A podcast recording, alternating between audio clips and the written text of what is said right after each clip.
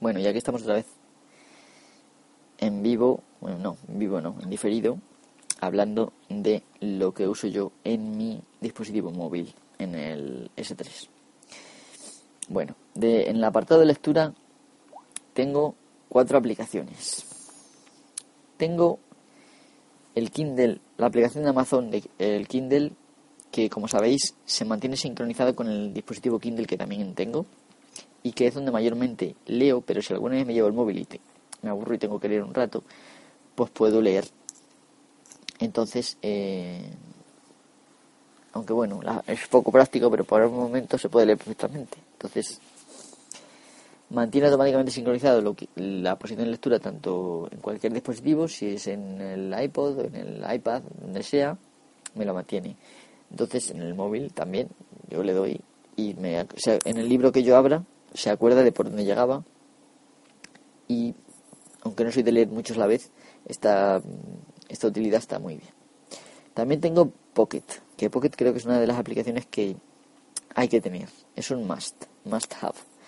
Entonces, Pocket es una aplicación que sirve porque tú, imagínate que estás en el navegador de tu casa tranquilamente, tu PC, mmm, buscando no sé qué.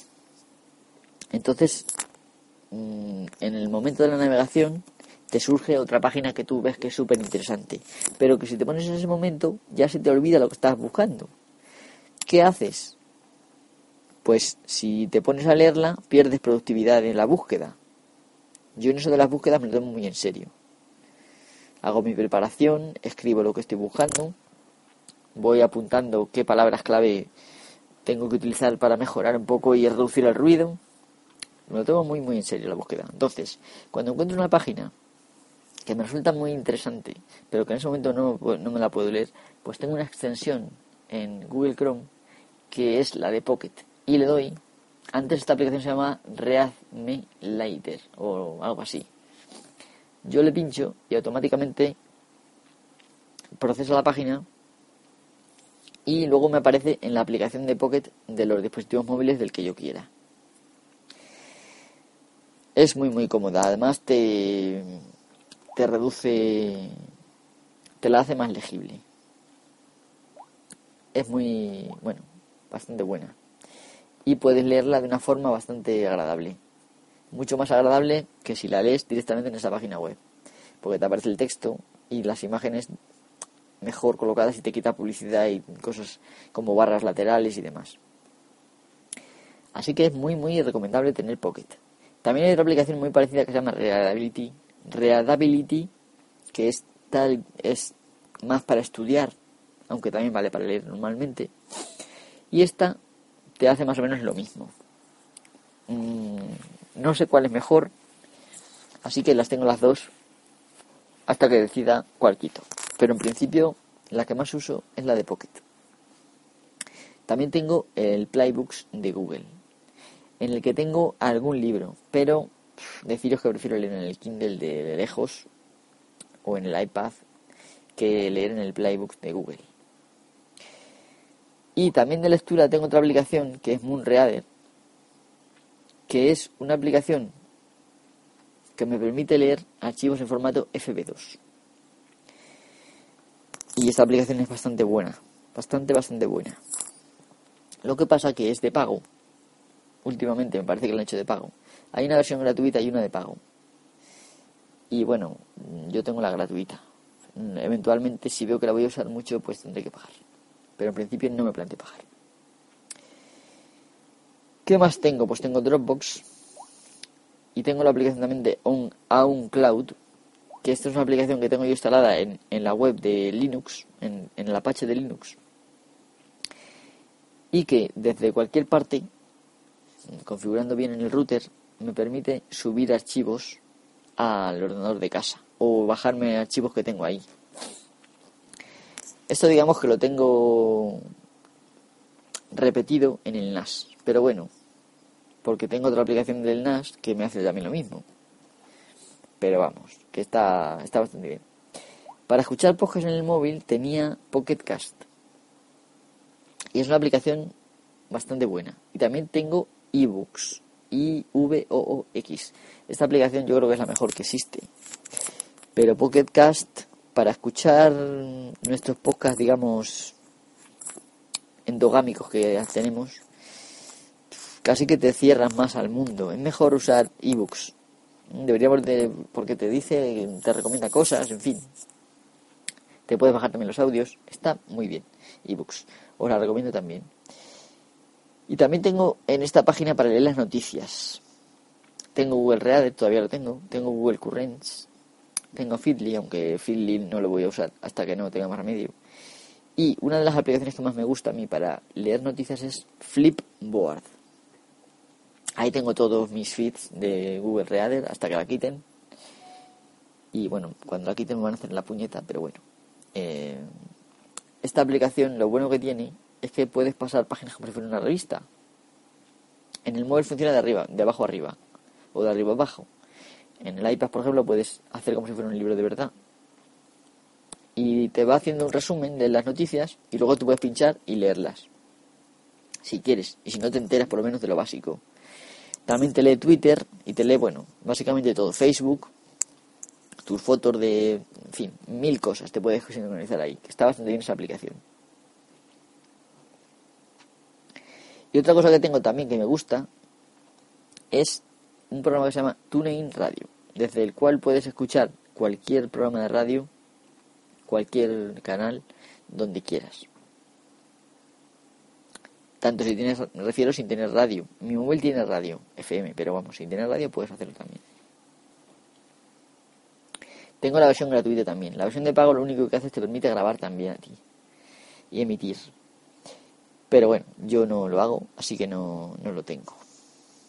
A ver qué más aplicaciones tengo. Tengo algunas para ver la tele. Tengo la aplicación de radio y televisión española, que puedes ver la tele a la carta y todo esto. Y tengo el Team Viewer, que con él puedo ver la pantalla del ordenador, que está bastante bien, eh, está muy bien. Tengo una aplicación, la de mi Android, que es para leer, para poder ver lo que me queda de ancho de banda y lo que tengo que pagar este mes en la factura y demás. ¿Qué más tengo? Battery Doctor es una aplicación muy buena que te ayuda a aprovechar la batería al máximo. Tiene digamos que el periodo de carga normal y luego tiene como un te deja grabar como, te deja cargar como unos minutos más te dice hasta cuándo es óptimo para digamos que dure más la batería. Y he observado que efectivamente dura más.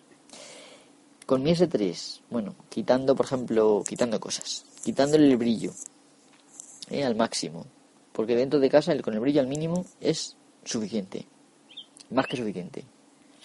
Quitando,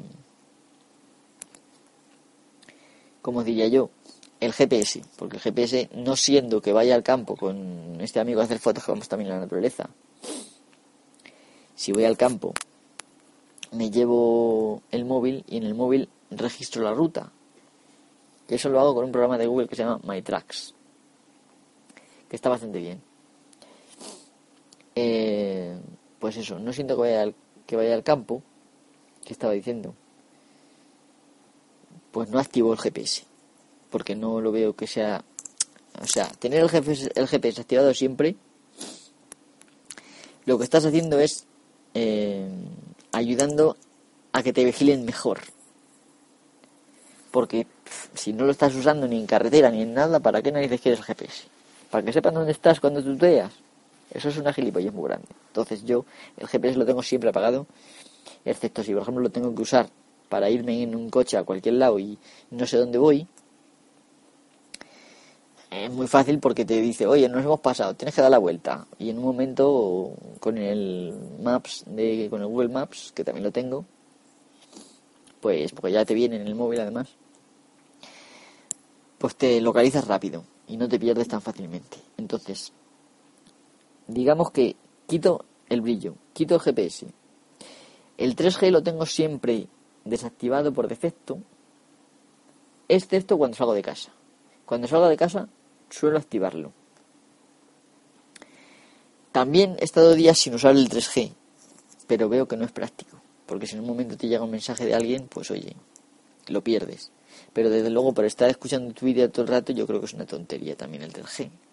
O sea, si yo, por ejemplo, sé que con el amigo que habitualmente quedo, normalmente o voy a su casa o viene a la mía, pues no hace falta que nos comuniquemos tampoco por el móvil. Pero si es otro amigo y sé que trabaja, pues a lo mejor no me merece la pena tenerlo ni siquiera encendido. Ese día me dura más la batería. El 3G gasta una barbaridad de batería. Wi-Fi gasta, pero no tanto. Pero el 3G, mucho. Eh, bueno, como os digo, también quito lo de rotar pantalla, porque la mayoría del día es un incordio. Y yo creo que eso también gasta batería. Tengo el oro de energía activado. Eso lo único que hace es quitar, pues por ejemplo, vibración ante pulsar teclas. De hecho, la vibración también se la tengo quitada, porque excepto para las llamadas. ¿Para qué quieres estar tal? Incluso la sincronización del móvil también la tengo quitada. Porque lo, lo básico son aplicaciones que se sincronizan ellas solas, no necesitan la sincronización del móvil. Para leer el correo electrónico, si lo quiero leer, yo le doy al botón actualízate. Porque no siendo rara vez, no es tan urgente. Porque el correo electrónico se supone que cuando llegues a tu casa lo vas a leer. No vas a estar todo el rato conectado por ver si tienes correo electrónico. Es una tontería.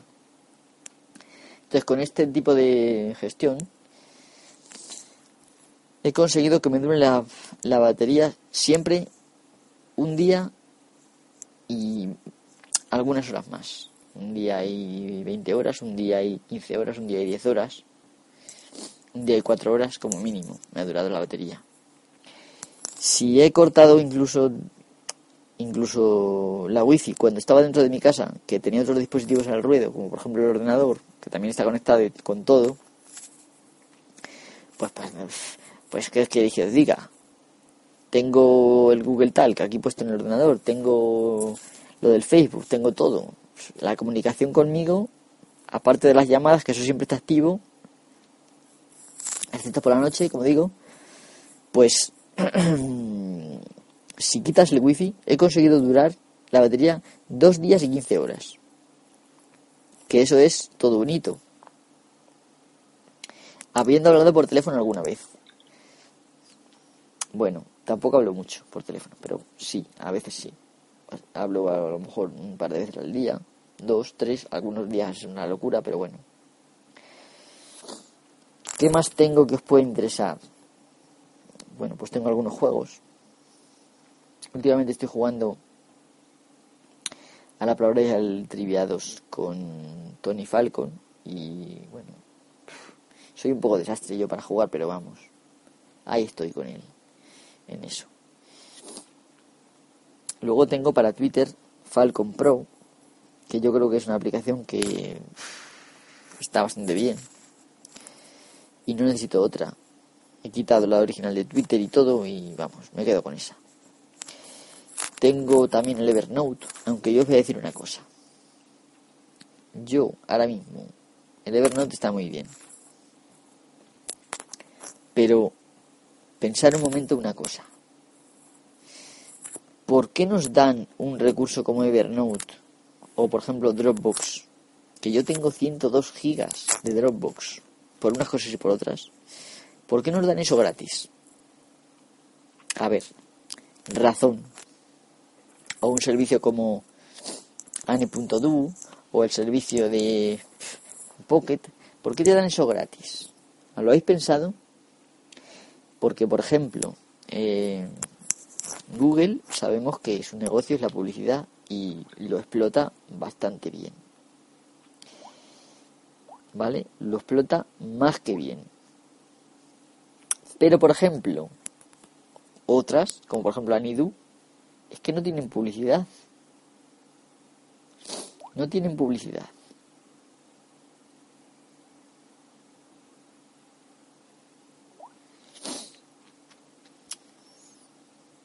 Pocket acabo de descubrir ahora mismo que te permite compartir notas con otras personas. Yo no comparto notas con nadie porque son páginas que leo yo, pero la verdad que esto lo voy a intentar usar en el futuro.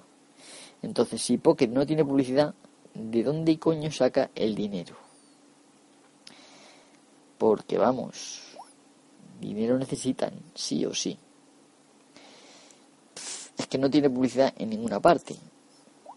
Entonces, este tipo de... Dropbox, que yo sepa tampoco. Este tipo de Yanidu, bueno, algunas aplicaciones tienen, pero yo creo que de estas ninguna tiene publicidad. ¿De dónde pensáis que sacan el dinero? A ver, porque yo no soy, no pretendo ser un lumbrera, pero estas empresas lo que quieren es crear dependencia de una aplicación para que el día de mañana sea de pago. Y vamos a pagar no solo por la aplicación, vamos a pagar quizá por el uso. Porque cuando te dan tantos gigas, ¿tú crees que eso te lo van a mantener ahí eternamente? Pues no. Entonces, mm, yo lo encuentro cómodo. Por ejemplo, Pocket a mí me resulta comodísimo darle un botón y que lo tenga ahí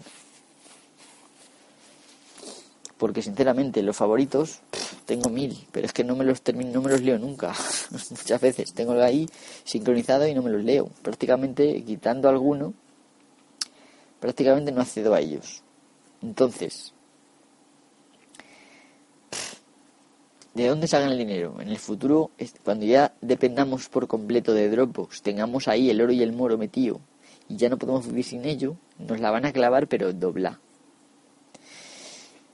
Entonces, yo me pregunto, yo, en los años 90, cuando tenía mi ordenador, no quería hablar de que nadie tuviera mis archivos en un servidor por ahí guardado. Claro, esto lo hacen todo de forma muy transparente y pasito a pasito para que no nos ofusquemos. Pero si de repente, un día de 1995, por ejemplo, o en pasemos al día siguiente y tuviera, por ejemplo, Pocket o tuviera Evernote, cualquier aplicacióncita de estas, ahí me daría un infarto, me hubiera dado un infarto, hubiera puesto el grito en el cielo. Oh, mis datos que no están en mi ordenador, que están en otra parte. Y sin tener yo el control. Oh, que me pueden acceder a ellos en cualquier momento o que pueden registrar, como hace por ejemplo Google con el correo. Vamos, esto estaríamos poniendo el grito en el cielo. Lo que pasa es que lo hacen despacito, poco a poco, no te vas dando ni cuenta, te va siendo muy cómodo porque efectivamente es muy cómodo, pero estamos vendiendo nuestra alma al diablo por la comodidad esta. Entonces yo me planteo que yo quiero tener mis datos en mi ordenador. Y si no, pues como mínimo en mi hosting, que muchos de nosotros tenemos hosting. Porque tienes a lo mejor web y ya llega un momento que quieres tener tu dominio y, prefieres pagar 100 euros al, al, año que tener, por ejemplo, en un sitio donde no lo controlas tú. Entonces yo, o a lo mejor tienes un NAS y tienes una buena ancho de banda y prefieres tenerlo todo ahí. ¿Y por qué no? Eh, puedo tener yo, por ejemplo, que mi móvil, mis tareas las guarden en el NAS es que las aplicaciones lo que deberían de permitir es esto. Configurar, no tenerlas en su servidor y acomodarnos a eso, sino poderlas configurar para yo tenerlas en mi NAS o en un hosting o donde yo quiera. Y no depender de nadie. Y como mucho el día de mañana que yo compre la aplicación. Que bueno, como sabéis no es comprar, estamos pagando una licencia de uso, pero no la tenemos la aplicación, no es nuestra. Entonces yo, en mi opinión, ya llevo pensándolo mucho tiempo y de hecho es algo que yo cuando leía por aquellos años 90 que Microsoft tenía pensado poner Office en online y de pago, yo, bueno, decía, sí, pues ya verás. ¿Quién va a hacer eso? ¿Quién va a querer tener un ordenador donde no tenga disco duro y tengas todo en internet? Porque es que vamos hacia eso. Vamos hacia eso. Y yo en mi móvil tengo una tarjeta de 32 gigas, eh, una tarjeta micro SD, aparte de las 16 que tiene dentro, y creo que ahí podría guardar todos mis datos. No tendría por qué depender de ningún indeseable de por ahí. Y que luego la sincronización que fuera de móvil, dispositivo a dispositivo, y punto. Tú instalas la aplicación, le das un botón, y por un puerto perfectamente se puede hacer que se copien los datos, o incluso acceder desde un dispositivo a otro. Entonces, bueno, pues, no sé, yo lo veo que nos la están clavando bien. Y cuando lleguemos al límite en el que ya se depende todo por completo de Internet, te van a pedir que, aparte de lo que estás pagando por la línea, estar pagando por tener tu escritorio virtual en la nube y por todas las aplicaciones. Y ya no va a haber ni pirateo ni leches. Porque ya no vas a tener ni ordenador donde piratear. Vamos a eso. Entonces yo creo que hay que empezar a reaccionar ahora y a decir, no, no, no, no, no, quietos ahí. Programadores, vamos a escribir las aplicaciones para que tú, si quieres, te lo configures en tu hosting o en tu NAS, en tu ordenador, donde quieras. Y tú con tu router te des tu acceso. ¿Qué es más complicado? Sí, pero cuando ya lo tienes funcionando, lo tienes tú y es tuyo. Y con cualquier dispositivo también podrías acceder, igual. Hacer las cosas más fáciles para que el router se configure, como UPnP o lo que queráis. Pero vamos, yo creo que no es imposible. Tú te instalas una aplicación en tu ordenador y otra en el móvil y que ahí haga lo que sea y ya está. O tú instalas una aplicación en el NAS un paquete de estos, un e-package y otro y la aplicación en el móvil y ya que se comuniquen. A ver por qué no. Si haces con el con la aplicación esta de TeamViewer que con un identificador te conectas a cualquier ordenador del mundo, ¿por qué no lo van a poder hacer con una aplicación con sus datos? No, lo que pasa es que no quieren, lo que quieren es que dependamos de ellos, de su hosting, de su tal, aunque ahora tienen que hacer una inversión inicial fuerte, porque todo eso es dinero, mantenerlo, pero realmente no es mucho. Entonces, claro, ellos prefieren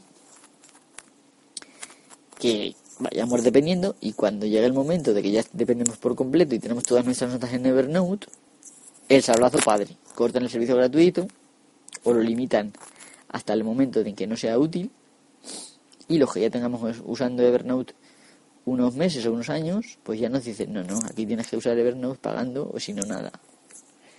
Así que yo, en principio, Evernote, no estoy metiendo mis notas ahí a saco.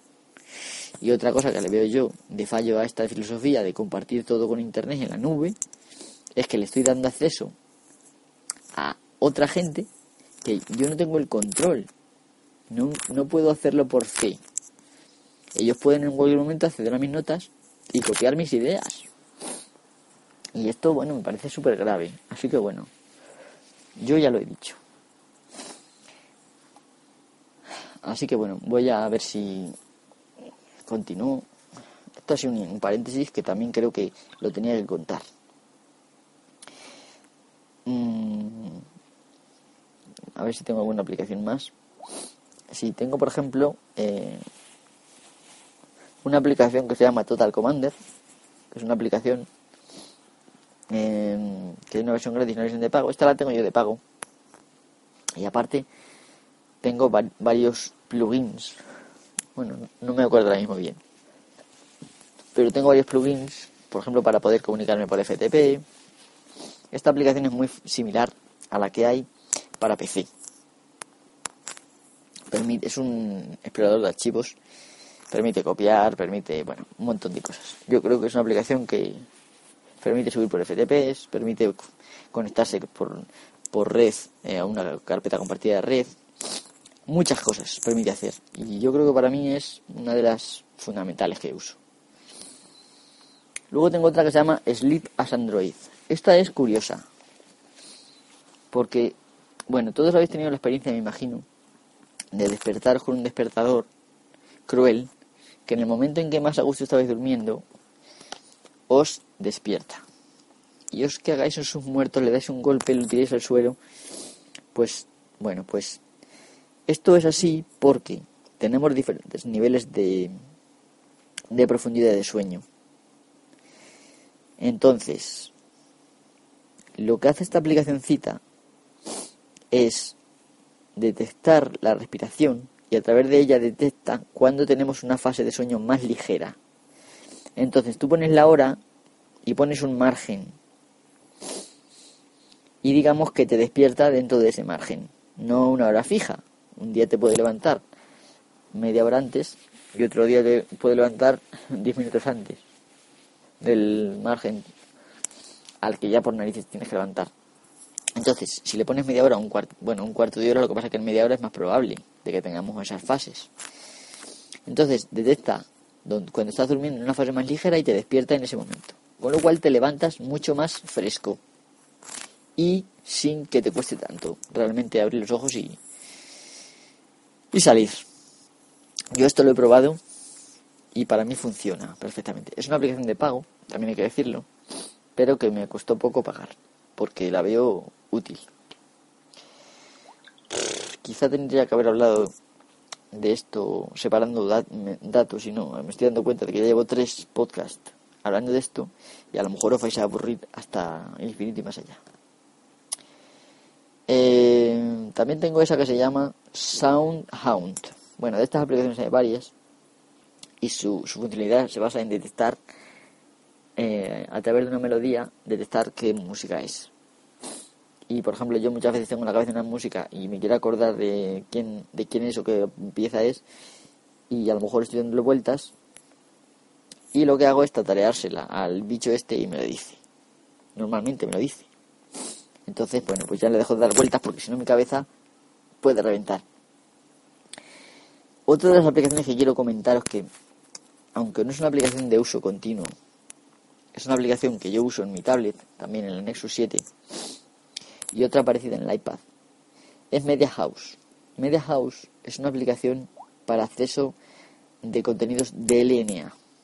Sabéis que el DLNA, no sé si lo sabéis, es un protocolo que no requiere configuración para acceder a multimedia, tanto música como fotos como vídeos. Entonces, yo tengo configurado un servidor DLNA en el NAS y otro en el Linux. Cuando me bajo algo normalmente es en el NAS, pero a veces uso JDownloader en Linux. Eh, pocas veces ya, porque el NAS la verdad es que me soluciona tanto torrents como, como mm, descargas normales por, por descargas directas, me refiero. Entonces, pues con el servidor de LNA, esta aplicación me sale eh, diferentes opciones de ver favoritos, películas, no sé qué, dispositivos, y yo simplemente pincho en películas ¿vale? Bueno, primeramente a lo mejor hay que darle a dispositivos para elegir cuál vas a usar. Yo automáticamente detecta qué dispositivos hay en la red que sean compatibles, que tienen DLNA, y a me detecta el NAS y me detecta el ordenador de casa. Yo pincho en el NAS y pincho en Movies. No sé por qué ahora mismo no está funcionando. Es que el NAS hace poco bueno, voy a darle a Browse, en este caso, en vídeos. Vale, te vas a Browse, vídeos, eh, by folder, por ejemplo. Y aquí están todas mis carpetas de la carpeta de download del NAS. Y yo aquí puedo ver, por ejemplo, Star Wars saga completa y pinchar en cualquiera de ellos. Por ejemplo, la amenaza, la amenaza fantasma. Tengo el reproductor MX, que es la mejor aplicación que yo conozco hasta ahora para reproducir. Tiene los codes que hacen falta y tal. Sabéis, reproductor MX. O MX Player en inglés. Le doy, tengo más, pero con esa escucho casi siempre. Entonces, esta aplicación digamos que me sirve de paso previo para conectarme a contenidos de LNA, como las televisiones inteligentes y demás. Entonces, como me imagino que estaréis oyendo, en el móvil estoy accediendo directamente a la película una calidad aceptable, bastante buena. Esta película es un giga y medio, me parece. Y no sin cortes ningunos. Eh, no veo muy a menudo las películas en el móvil, excepto cuando, por ejemplo, alguna serie estoy en la cama y no me apetece levantarme y tal. Pero bueno, con la tablet sí o con el iPad. Y es una gozada, la verdad. Una auténtica gozada en el ordenador lo tengo montado directamente la mm, por NFS, tengo montada la, la carpeta de download del NAS y me aparece dentro de mi home en un pone NAS y ahí están dos carpetas, download y public, que son las que mayormente uso. Bueno, voy a parar esto. Eh, y bueno, esta aplicación Media House funciona genial. También podéis usar una que se llama Avia Player, pero yo creo que esta es mejor. Porque Avia Player es también un reproductor que soporta DLNA. Es buena esta aplicación. Luego tengo también aquí aplicaciones para hacer streaming de vídeo. Tengo Bamboo, Bambooser y Ustream. No he decidido cuál es el servicio mejor. Yo creo que se complementan un poco, pero bueno. Eh, a veces, no muy a menudo, pero a veces hago streaming de vídeo. Y me gusta, por ejemplo, la idea de estar en un evento y estar enviándolo al mismo en tiempo real. Aunque bueno, depende mucho de la calidad de la conexión de 3G en ese momento y claro, aquí en mi pueblo no suele ser muy buena en todos los sitios. Entonces si tengo suerte se reproducirá bien y si no, pues luego después toca subir. Pero bueno, lo que hace es verse con peor calidad hasta que luego lo termine de subir, pero bueno, se puede ver. Tengo también tres aplicaciones para controlar el NAS. El mío es un QNAP, entonces está la aplicación QFile, que es para ver los archivos, para permite subir archivos. QMobile es para gestionar eh, el, tema multimedia en el NAS. Y QManager para pues el apagado, el encendido, temas de configuración, ver qué servicios están activos y todas esas cosas. Y hay algunos juegos, pero bueno, los juegos, no sé si son juegos normalitos. El World of, el World of Go me gusta mucho. También el Swampy o ¿Dónde está mi agua? Cut the Rope, yo qué sé. El Asphalt 7, por ejemplo, me gusta. O Gravity, Gravity 3D, que es una rueda que tienes que ir aprovechando la caída de las rampas para acelerar y tal. Está bien, bueno. En un momento que tenga para jugar en cualquier lado, pues a lo mejor lo uso. Pero poco, juego poco. Eh, bueno. Del móvil, no sé si me queda algo pendiente. Porque tengo más aplicaciones, pero bueno. Tengo Cerberus, es una aplicación muy buena para seguridad se vende como un, como un programa de, administración del móvil y eh, impone restricciones y por ejemplo si te roban el móvil puedes bloquear el móvil grabar conversaciones grabar o hacer fotos de las personas eh, muchas cosas puedes hacer y también detectarlo donde está esto te lo permite ya un servicio de Samsung pero bueno, este es mejor todavía. Entonces lo tengo puesto pues, por si acaso por si acaso pasa algo. En principio no, no me ha pasado nunca nada, pero bueno, voy a tocar madera porque es posible que te pueda pasar. Y en el móvil no tengo mucho más. Bueno, o lo que tenga a lo mejor no es muy de uso importante, digamos. Entonces, lo que me queda comentar, digamos, que yo creo que es importante, es comparar las dos tablets que tengo, que me parece una buena oportunidad. Me quedan 11 minutos todavía y medio. Vale. En principio, cuando solo tenía la Nexus 7, lo primero que hice fue eh, actualizarla desde Linux, es bastante fácil, y rutearla. ¿Qué cosas me permite la Nexus 7? Pues de todo. O sea, tiene unas dimensiones ideales para tenerla en las manos. No te pesa. Tengo una funda azul que tiene una base, una parte inferior rígida de plástico y otra parte así como de cuero que se pliega. No es muy buena la funda para, soportar el peso, pero bueno, como tengo la base Targus, sí que la soporta, pero vamos, a veces la tablet se ve espectacular puedes hacer unas cuatro horas y algo y media casi de uso de pantalla, lo cual no es poco de pavo. Lo malo, lo que a mí me molesta es que desde que tengo el iPad muchas veces se tira esta tablet en el cajón. Pero la verdad es que sí que lo uso, porque hay veces que en la cama, o si hago un uso, digamos, informal, que no requiera teclado ni nada, la Nexus 7 es mucho más cómoda que el iPad. Pesa mucho, muchísimo menos.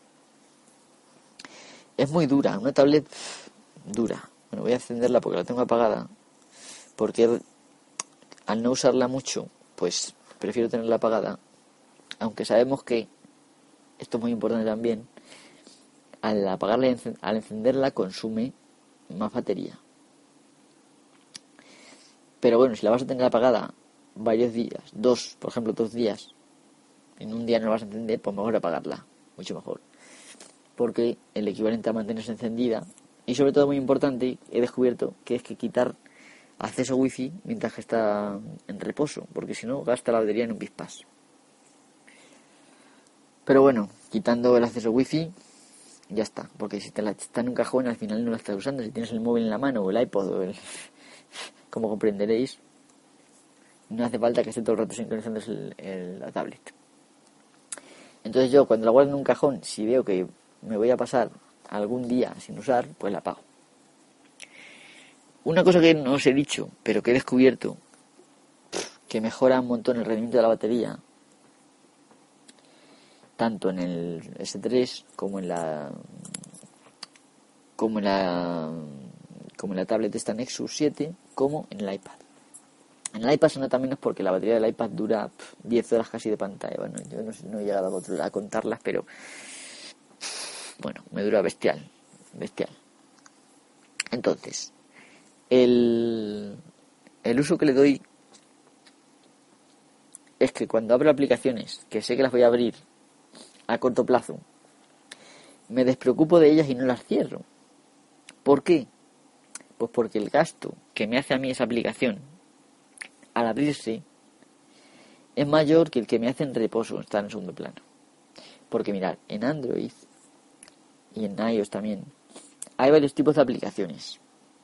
Están las llamadas procesos del sistema que están siempre en segundo plano, aunque digan que en iOS no hay, no hay multitarea real. Bueno, hay multitarea real porque hay muchos módulos del sistema que están funcionando siempre. Lo que pasa que obviamente los microprocesadores que usan, que son ARM, tienen una tecnología que permite consumir muchísima menos batería. Están hechos específicamente para ser un poco más lentos, pero que gasten menos energía. Porque, por ejemplo, uno de sobremesa pues, gasta una energía bestial comparada con estos ARM pequeñitos. Entonces, el hecho de cargar las aplicaciones reiteradamente gasta mucha más batería. Y esto en el S3 que es el que más uso día a día de los dispositivos móviles, es una diferencia bestial. Ya os digo que he hecho el experimento y he conseguido, controlando muy bien el uso de 3G y Wi-Fi,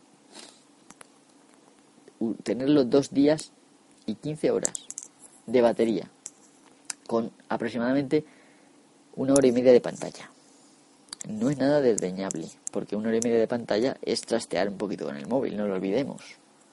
No son, no son dos horas ni tres horas, pero bueno. Los móviles normalmente no están para estar toda la pantalla puesta todo el rato. Entonces una hora y media de pantalla no está mal.